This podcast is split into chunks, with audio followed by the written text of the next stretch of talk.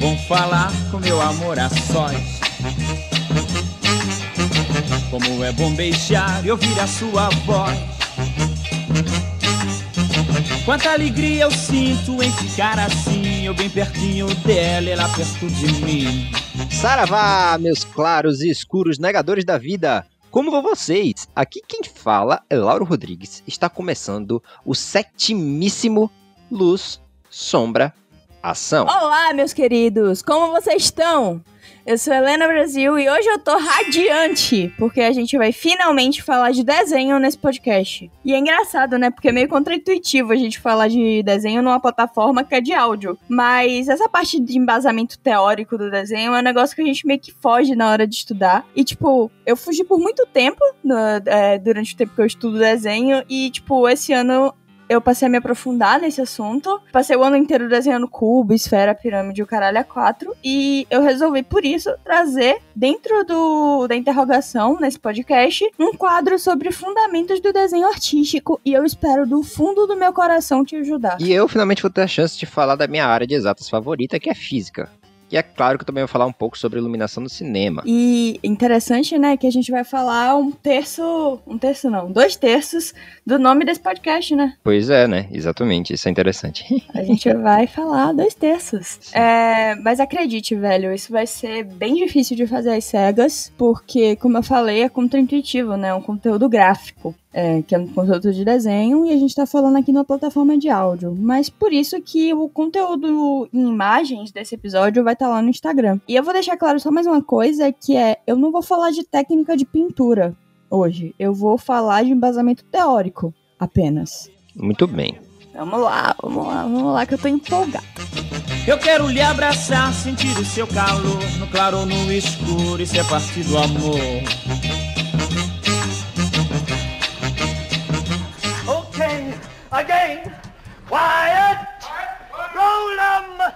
Gênesis, capítulo 1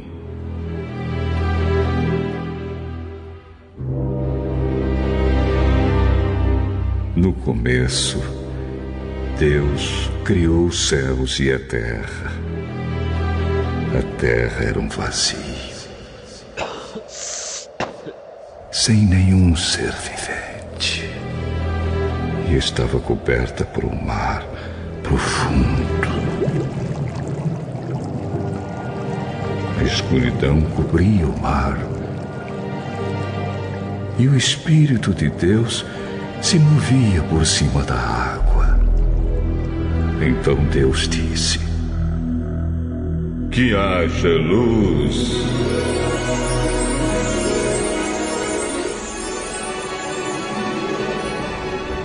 E a luz começou a existir.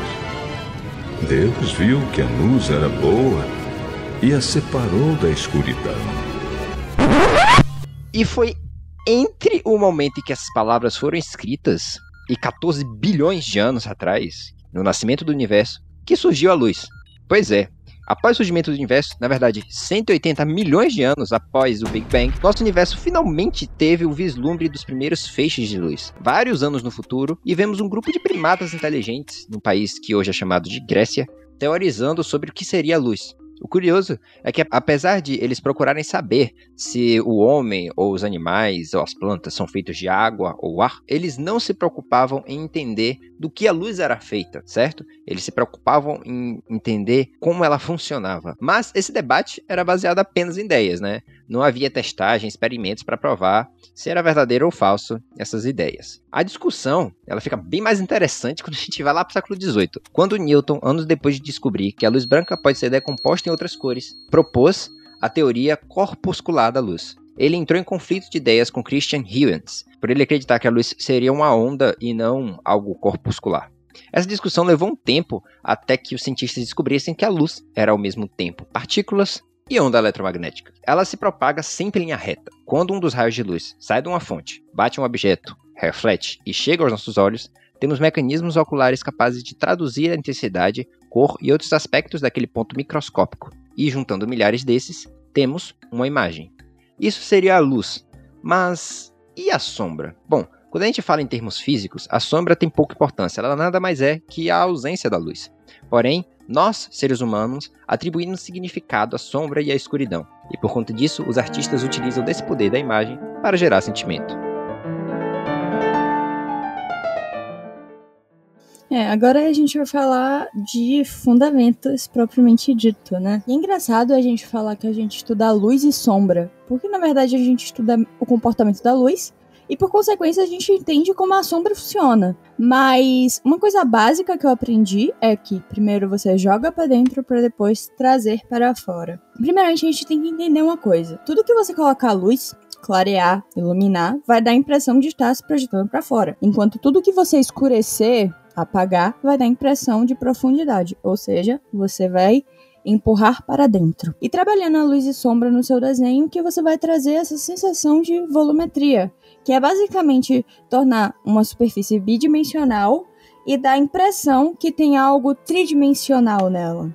Então vamos lá. Para ter sombra, você primeiro precisa de luz, porque primeiramente você só enxerga as coisas porque elas estão sendo iluminadas. Sem luz, nada passa de uma silhueta. A luz ela pode estar vindo de qualquer direção, ela pode estar vindo de cima, de baixo, da esquerda, da direita, inclusive de todos os lados. Pode ser uma luz ambiente, pode ser uma luz especular. As variações do tipo de luz é uma questão de um exercício diário de observação e entender um pouco de vazamento teórico, que vou deixar em alguns livros para você se aprofundar melhor, porque como eu já disse, isso aqui é um resumo. Então eu, eu proponho um estudo prático para entender a luz. Você vai precisar de um lápis, de um papel e de luz uma luminária de preferência, mas pode ser qualquer luz. Você vai pegar objetos da sua casa, vai colocar na mesa e vai testar posições em que a luz vai estar tá naquele objeto e vai tentar desenhar aquilo. E vai tentar não só desenhar, mas também entender onde a luz bate, onde ela reflete e como ela se comporta em determinadas formas e objetos. Onde ela se concentra, onde ela vai um pouco mais fraca e onde ela não está. Tá bom. Então aí você vai testar a luz vindo da esquerda, da direita, de baixo, de cima, duas luzes em direções opostas, uma e luz de baixo. Eu recomendo que você comece com objetos de formas básicas, como cubos, esferas, e vai avançando. Aí você pega uma estátua que você tem em casa, alguma Todo mundo tem, um jarrinho, pega uma xícara, pega as coisas que você tem em casa e faz esse estudo de observação e entenda como a luz se comporta nos objetos. Garanto que isso é um ótimo estudo prático, e além de que, se você fizer isso de vários objetos, entender como a luz comporta em determinados objetos, na hora que você for fazer desenhos de cabeça, isso vai te ajudar também. É, eu acho que, assim como aprender línguas, você tentar. Uma das formas de você aprender línguas é você pegar, aprender primeiro números, dia da semana, porque são coisas do seu dia a dia. Do desenho também, né? Você pegar objetos do seu dia a dia e desenhar e ver como a luz se comporta, tentar ver todas as nuances ali entre o, as diferenças, né? De iluminação. É, sim, sim. Tanto que eu recomendo a todos os artistas, né? A gente tem a fama do sketchbook, que é ter um caderninho dentro da bolsa, dentro da mochila. Sim, sim, a sim. gente sempre tem papel e caneta. Tem muita gente que desenha no celular também. Eu conheço um colega que estudou comigo incrível, que ele desenha com dedo no celular e ele faz desenhos maravilhosos. E vamos lá. Dentro de objeto iluminado, a gente pode ter a luz plena, uma luz refletida e o brilho. Mas isso é muito variável, porque a gente tem que entender como a luz se comporta no mundo. E isso vai tornar mais fácil de você entender como representar ela. Isso é uma das coisas que eu já falei e vou bater na tecla de novo, que faz parte de um exercício diário de observação. E eu tô falando de você observar tudo em sua volta. E sim, use e abuse do exercício de observação, porque é uma coisa que você pode estar fazendo o tempo todo. O tempo todo você pode estar entendendo como as coisas à sua volta funcionam.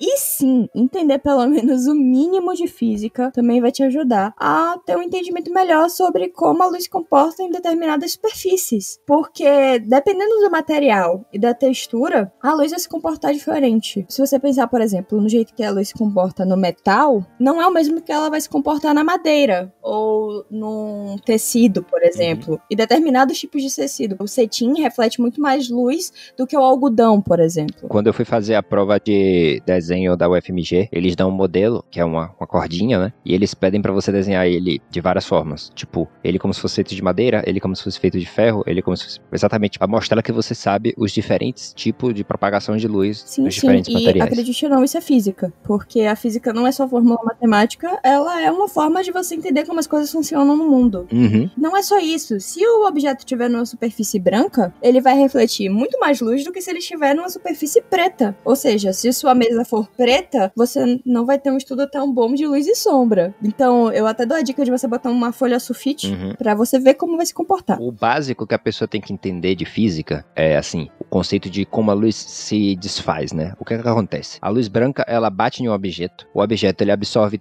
todas as cores e solta apenas a que a gente vê. Então, por exemplo, se você pega uma caneta vermelha, ela é feita de um material, certo? A tintura dela é um químico que quando a luz bate nele, ele absorve todas as cores e joga pra gente apenas o vermelho, é por isso que a gente vê o vermelho. E a mesma coisa vale pra um azul, pra um roxo, pra qualquer cor. Todas as cores funcionam assim. Qual é a questão do branco e do preto? O preto acontece quando o objeto ele absorve todas as cores. Então não chega nada pra gente, como não chega luz nenhuma pra gente, a gente enxerga preto. E o branco é quando o objeto reflete todas as cores. Quando reflete todas as cores de vez, a gente vê o objeto branco. Então, por conta disso, quando você está numa superfície branca, a luz reflete mais, porque aquele objeto ele reflete mesmo a luz muito mais. E quando você está na superfície preta, ele não, ref, não reflete tanto, porque aquele objeto é preto. Aquela, aquele material ele absorve toda a luz, e ele não libera. Então, é por isso que causa esse efeito. E você entender isso e ter essa consciência faz. Eu tenho certeza que vai fazer você desenhar muito melhor. Falou o cara que entende de física, mas não de desenho, tá? Então levem a Helena. É, falou, cara. Exatamente. Não, mas isso é, você falou certíssimo. A gente vai falar ainda de cores específicas nesse podcast, mas eu recomendo de antemão um vídeo do Proco, vamos botar aqui na descrição, em que ele faz justamente esse teste. Ele bota uma folha sulfite, mostra como o objeto reflete. Ele tira a folha sulfite, deixa na superfície preta e mostra como isso se comporta. Então, se você quiser um material visual, eu vou botar esse vídeo aqui na descrição. Mas vamos lá. Quando a gente enxerga a luz, em algum momento a sombra vai aparecer. A sombra é a parte do objeto em que a luz não alcança ou alcança muito pouco. Para entender a sombra no desenho, vamos começar dessa forma. Pense na luz como algo sólido, como uma peça de mármore. E você precisa esculpir aquela peça. E para você esculpir aquela peça, você precisa retirar as sobras, que né, é aquela história, né? A escultura já tá pronta, só tiro o resto. Eu só tiro o que tá sobrando. E você tira até que aquilo vire uma escultura. Só que numa superfície 2D, você não tem como tirar pedaços de nada. Então a gente precisa gerar naquela peça uma sensação de volumetria. Então, ao invés de a gente tirar pedaços, a gente vai escondê-los. Ou melhor, a gente vai empurrá-los para dentro. E assim, escondendo algumas partes e realçando outras, que nasce sua obra. Ah, mas você vai me perguntar. Se eu tô dizendo aqui que a luz e sombra é o que dá forma pro desenho. A forma do seu desenho vai nascer na luz e sombra. Mas e os contornos do desenho? É art, no caso, né? Bem, a art, os contornos do desenho, eles elas só definem bordas visíveis. Uma silhuetagem, digamos assim. Não tem nada de luz e sombra. Quer dizer, tipo, até tem, quando a gente entra em peso de linha, por exemplo, que é uma técnica de desenho. Mas a gente não vai entrar em técnica hoje. Se vocês quiserem, eu volto aqui. Você não vai. Ah, exatamente. É, exatamente. Eu não vou entrar em técnicas de desenho hoje. Eu não quis dizer, eu não vou ensinar técnicas de desenho hoje. Mas se vocês quiserem, eu volto aqui só para falar de técnica de luz e sombra. É, vamos lá. No objeto iluminado, nós podemos encontrar dois tipos de sombra, basicamente, que são as próprias que são as sombras que já estão no objeto, e as projetadas, que são as sombras que eles projetam em superfícies vizinhas. E também tem a meia sombra, que seria a transição entre a luz e a sombra. Em física, a gente chama essa meia sombra de penumbra. Na física, o termo que se usa não se chama de sombra, né? Se diz luz, é umbra, que seria a sombra completa, e penumbra, que seria essa meia sombra aí. É, não, no desenho a gente chama de. A gente pode chamar de meia sombra de penumbra. Tem outros nomes técnicos, mas eu falei os mais populares. Porque é meio que vários nomes para dar nome à mesma coisa. Então agora, ação! Então vamos lá. Recapitulando, dentro de um objeto iluminado, existem a luz plena, que é a luz que ilumina o objeto, seja de qual direção que ela venha, a sombra própria, que é a sombra que se projeta no próprio objeto, ou seja, a parte não iluminada do objeto, e a sombra projetada, que é a sombra que o objeto projeta em superfícies vizinhas. Além disso, a gente já tem a meia sombra ou a penumbra, como a gente já falou. E fora isso, a gente pode ter a luz refletida, que é a luz que reflete de superfícies vizinhas, e o brilho, que é a parte que a luz externa mais atinge o objeto, que ou seja, que a luz se concentra. Mas como eu disse, isso vai variar muito de objeto para objeto por conta do material, da cor do objeto e tudo mais. E o ambiente Da forma. da forma não tanto, porque eu acho que o jeito que a luz se comporta vai variar mais de material e cor do que do, da, do formato do objeto. Ah, sim. Por exemplo,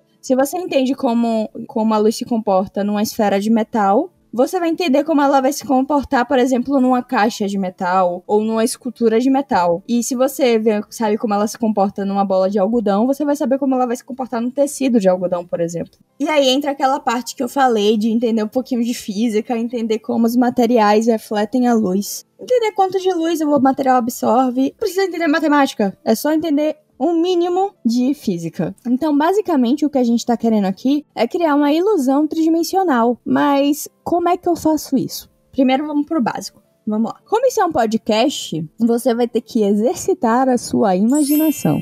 Mas você também pode ir lá no Instagram do podcast, onde eu vou publicar a parte gráfica do que eu tô falando aqui hoje. Vamos imaginar um objeto simples, uma esfera. A luz vem de cima à esquerda e é a direção da luz plena. No lado oposto, no canto inferior direito, vai vir a sombra própria do objeto, que é a parte que não vai ser iluminada dessa esfera.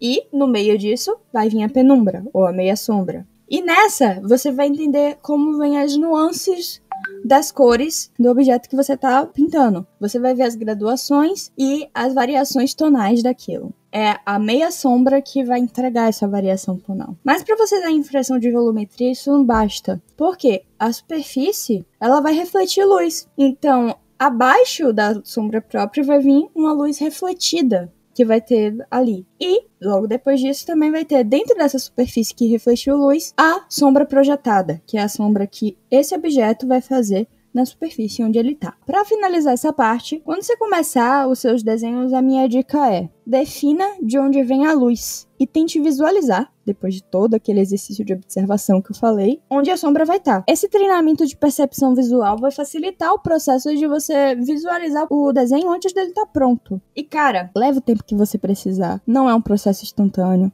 é estudo, é prática. Eu não alcancei o meu máximo, eu tenho certeza. Tô bem longe disso. E se você tá começando a desenhar hoje, Continue estudando, velho. O que eu quero trazer aqui é um pouco de embasamento teórico justamente para ajudar. E eu não sou profissional. Eu tô usando meus estudos pessoais, um pouco do que eu carreguei durante o tempo que eu desenho e prática. Desenha todo dia se você puder. Desenha, anda com sketchzinho mesmo, anda, anda com sketchbook, qualquer lugar. Tá parado no ponto de ônibus esperando o busão, desenha o poste, desenha o ônibus passando, desenha a pessoa que tá do outro lado da rua, mas pratique. E é isso que vai te levar a melhorar a cada dia. Não precisa achar que você vai começar hoje e amanhã você vai virar o Caravaggio, o Rafael Grassetti, você vai virar que amanhã você vai acordar e vai trabalhar na Disney, na Cartoon, na Marvel, porque não é assim. Prática, estudo e dedicação. Então, amiguinho, gostou desse conteúdo? Ajudou você um pouquinho? Manda um feedback pra gente. Eu falei alguma besteira aqui hoje? Você é melhor do que eu? Por favor, eu tô aqui para aprender.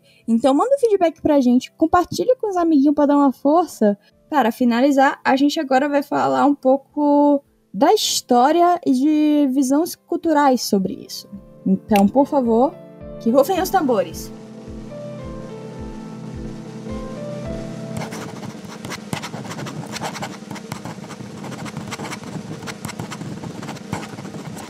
Okay, quiet!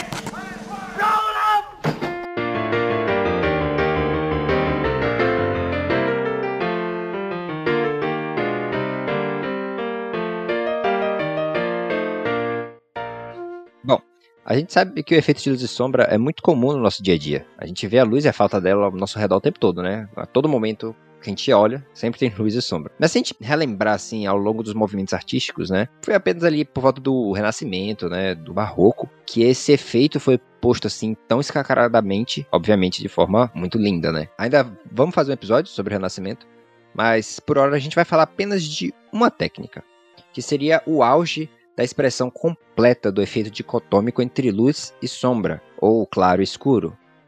Chiaro-escuro é uma das quatro principais técnicas renascentistas. Ela se caracteriza pelo contraste entre a luz e a sombra na representação de um objeto. O preto se torna quase um vácuo, um infinito de puro nada, um vazio completo, enquanto as partes iluminadas têm o papel de revelar os objetos ou pessoas na imagem. Basta se dar uma olhada rápida nas obras Vocação de São Mateus e Davi Vence Golias, ambas do já citado Caravaggio. Vale pensarmos o porquê de exatamente nesse movimento essas técnicas terem sido postas em evidência. O período renascentista foi uma resposta à era medieval, onde preceitos religiosos eram mais fortes e tinham maior poder de influência sobre a população. Sendo assim, as ideias com essa dinâmica de extremos, bem e mal, céu e inferno, começaram a ser questionadas e desconstruídas. Imagina então que a melhor forma de expressar essa ideia através da imagem seria abusando da distinção entre claro e escuro. Mas tudo isso que eu acabei de citar aqui eram percepções e interpretações da sociedade europeia da época. Com certeza a gente já citou, mas é sempre bom lembrar que a arte é a expressão de uma cultura em um determinado momento histórico. Sendo assim, é interessante a gente contar um caos aí, né? Que eu li em um livro. No século XVIII, a Inglaterra realizou uma missão naval para a China, a fim de estabelecer relações comerciais e diplomáticas. Chegando lá, o oficial inglês presenteou o imperador chinês com um quadro do rei George III, o quadro eram três quartos com um efeito chiaro-escuro que cobria metade do rosto do rei, em sombras. Curioso, o imperador chinês perguntou ao oficial se o rei deles tinha alguma deficiência ou deformidade para que metade do rosto fosse escondido.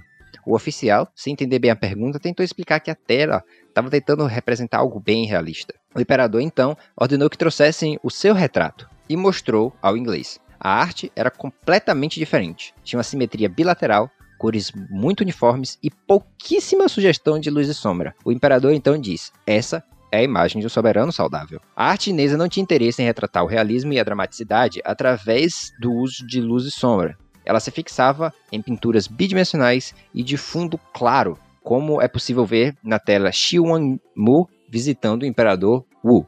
As cores lisas e as expressões da imagem fazem o papel de dramatizar a cena. É engraçado, né, velho? Porque a gente vê isso numa diferença muito grande cultural. Mas hoje em dia tem uma variação de estilos artísticos e de artistas com traço próprio muito interessante.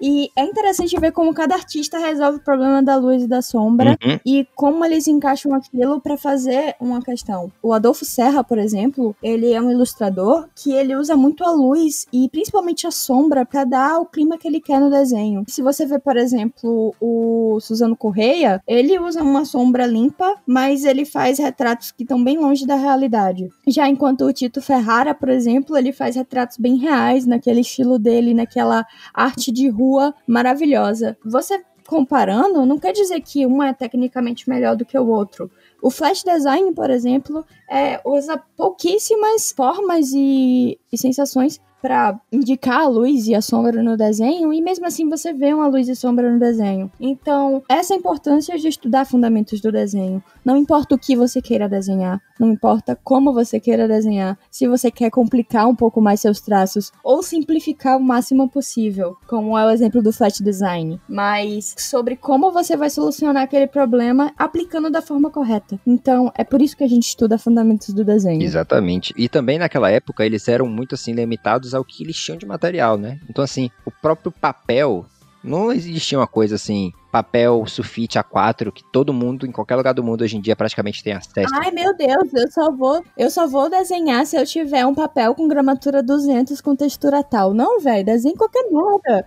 Aí, então assim, naquela época, o papel chinês era uma coisa completamente diferente do papel europeu, que era completamente diferente de outros papéis. Então, por exemplo, o papel usado na pintura chinês chamava Xuan, era um papel que ele era feito. Então, assim, até a questão dos materiais, né? Feira, né? Geográfica, árvores dependendo do tempo que você tá, obviamente, altera a forma que aquela arte é expressa. Isso é causa e resultado da visão que aquela sociedade tem da arte, né? É, o material influencia a visão e a visão acaba aqui por influenciando o material também. Essa diferença acontece. Também aconteceu em outras artes, afinal de contas, a pintura está aí há vários tempos, estávamos falando aqui agora da galera lá do Renascimento, mas no século passado chegou o cinema e a fotografia.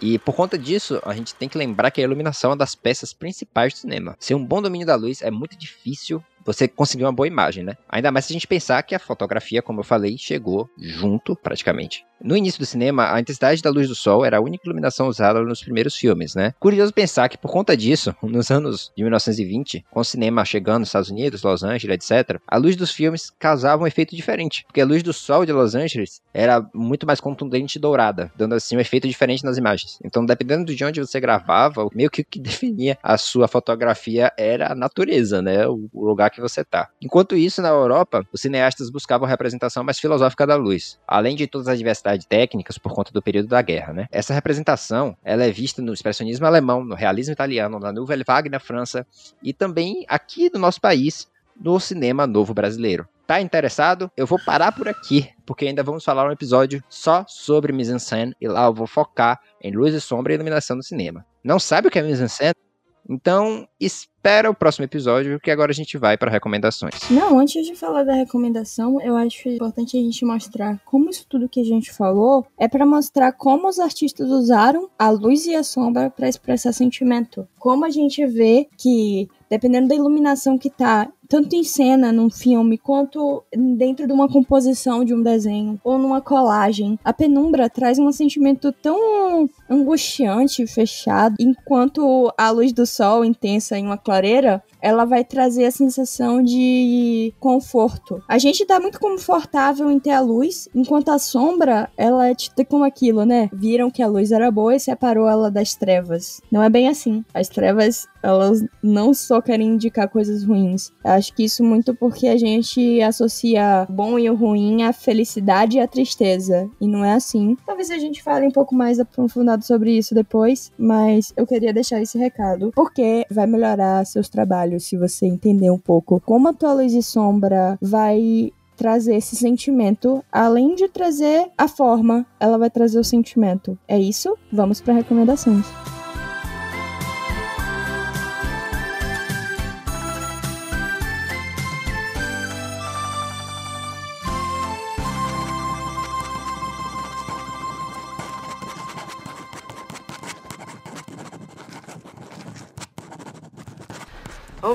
Let's go. Quiet! Quiet! Quiet! Roll 'em!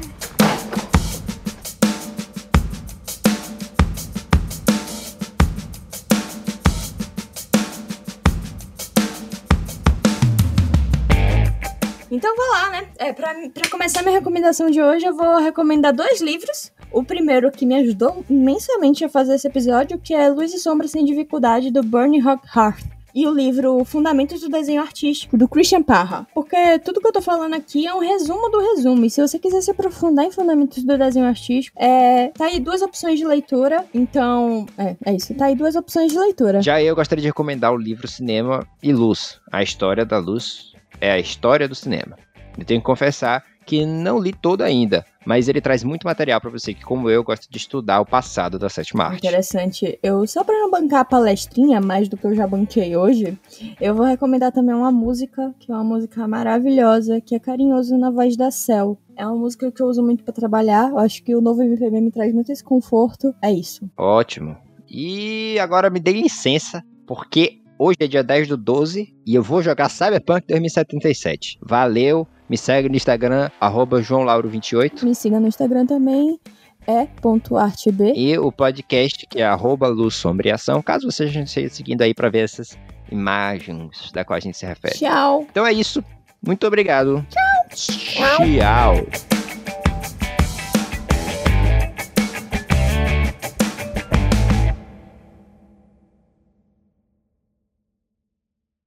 Botar a luz própria e a sombra própria, eu falei tudo errado, velho. Puta que pariu. Peraí, deixa eu respirar aqui, prender o cabelo, que é o calor que tá fazendo mal à minha cabeça. Então termina logo que sai logo do, do, do, do inferno aí. Do calor, né?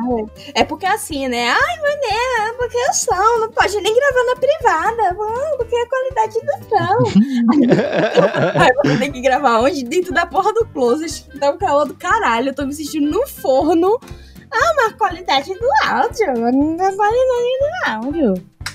Mas vamos lá. Continua o drama. Idiota. Mas vamos lá. É, vamos imaginar um objeto simples.